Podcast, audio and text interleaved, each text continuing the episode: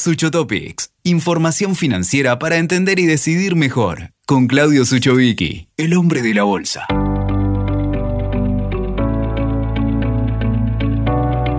El otro día, en un café entre amigos, surgió un debate interesantísimo. Los quiero incluir en este podcast. Uno de mis amigos estaba muy enojado con su hijo de 15 años. Le había comprado una bicicleta muy costosa, 110 mil pesos, y su hijo no la cuidó. Es así que la dejó sin protección, en un lugar cercano, en el comercio de abajo de su negocio, pero la dejó sin candado. ¿Y qué sucedió? Lo habitual, se la afanaron. Mi amigo estaba realmente indignado por el poco sentido de pertenencia de su hijo. Era nueva y cara, y no la cuidó. Otro amigo lo interpeló, preguntándole, si la bicicleta hubiese sido vieja y muy barata, realmente barata, ¿tu enojo sería igual? ¿Tu indignación sería igual? Ahí empezó el debate que los quiero incluir. ¿Nos molesta la incompetencia o solo si el monto de lo perdido por esa incompetencia es importante?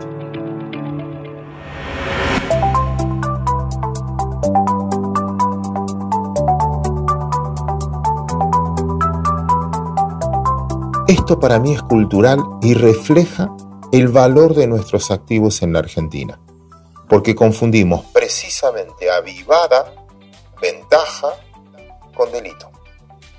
No tenemos claro si colarse en una fila es simplemente una vivada, si vacunar 10, 70 o 3.000 personas con privilegio, lo que nos duele es la cantidad o los privilegios injustificados.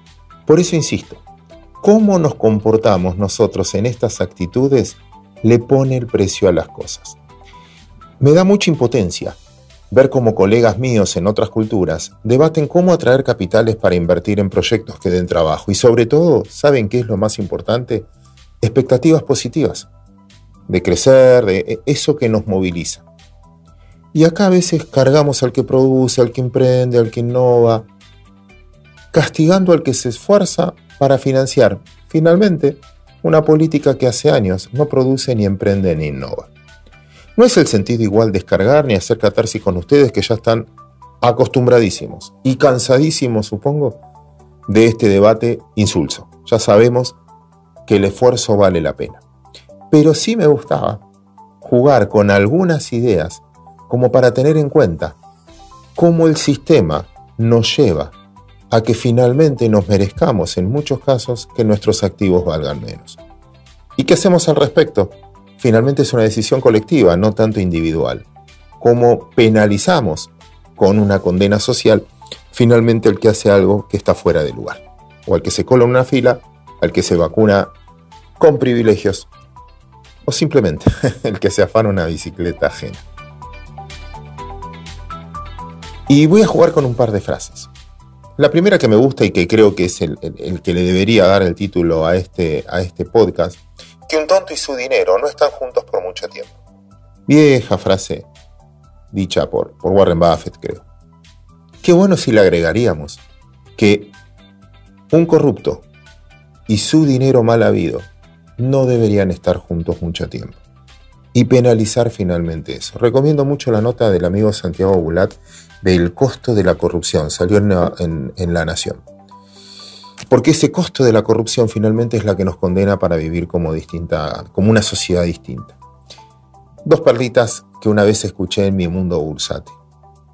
¿Qué es lo que nos pasa a nosotros? Sobre todo ahora que empieza esta mesa de la mesa de los argentinos, Consejo Empresario Federal, etc. Primero, tenés que estar en esa mesa. Si no estás, ahí van a decidir quién va a pagar la cuenta obviamente lo va a pagar alguien que no está en esa mesa porque no va a defender sus intereses. Entonces, si no estás en la lista de los invitados, empieza a preocuparte. La segunda, si estás en esa mesa de negociación y a los 10 minutos no te diste cuenta quién lleva la peor parte, agárrate a la silla. Ese sos vos. Porque finalmente se trata de esa distribución. Distribución. Y por último, para dejar algún contenido en esto, busquen en el diccionario. Economía es la ciencia social que estudia la escasez.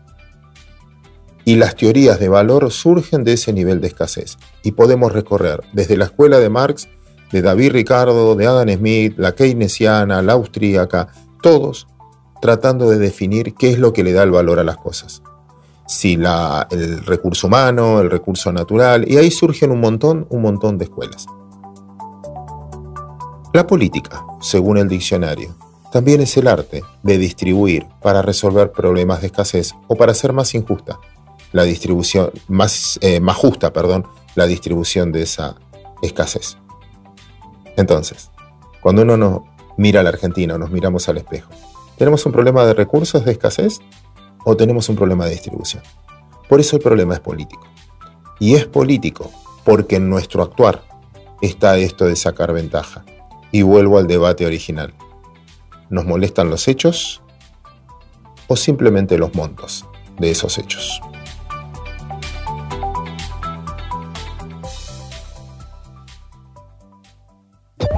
Escuchaste Sucho Topics con Claudio Suchovicki.